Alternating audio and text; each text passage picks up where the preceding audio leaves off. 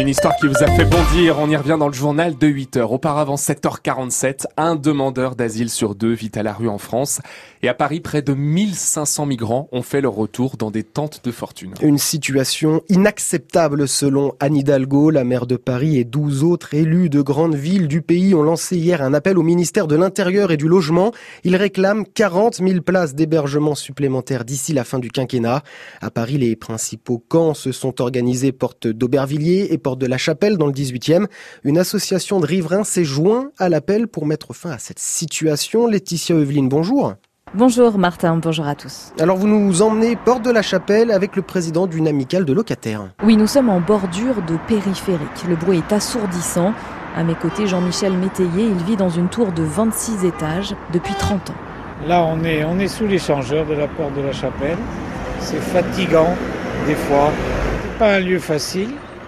Et donc, euh, toxicomanie, plus euh, migrants, plus tout le reste, ça facilite pas les choses. Quoi. En face de nous, la colline du Crac, c'est le nom donné à un campement de trafic de drogue. Nous croisons plusieurs prostituées sur le chemin du camp de migrants. Ici, une centaine de tentes bleues, vertes ou rouges, toutes identiques, avec pour seule vue le périphérique. Abdel sort se rincer le visage, sweat orange sur les épaules et sourire lumineux. Euh, je viens de Libye. Euh, je suis euh, dans la rue ici et ça va. Pour dormir, oui.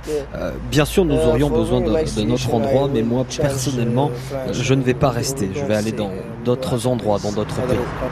Abdel rêve d'aller en Grèce ou en Italie. Une vision difficile à vivre pour les, les, les riverains Laetitia. Oui, difficile, c'est peu dire. Jean-Michel Métayer prend les choses avec le sourire, mais tous les jours, de nouveaux voisins lui confient qu'ils n'en peuvent plus. Des, gens, des amis m'ont avoué qu'ils ne sortent plus dans cette station de métro. Ils changent de chemin la, cité Valentin Abeille, vous avez des femmes qui tous les soirs, quand elles rentrent du travail, appellent leur mari pour qu'on vienne les chercher. Il y a un hôtel qui accueille beaucoup de monde. Il y a beaucoup d'étrangers notamment qui viennent là.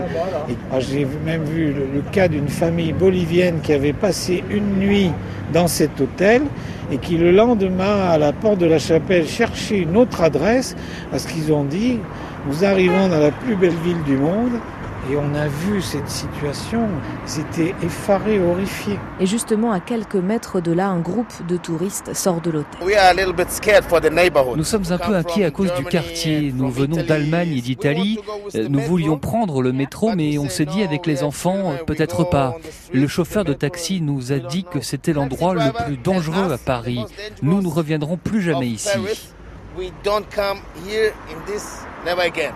Et ce camp de migrants porte de la chapelle le plus peuplé d'Île-de-France. Oui, au total, il compte plus de 300 tentes. En fonction du nombre de personnes partantes, France Terre d'Asile estime jusqu'à 650 occupants porte de la chapelle.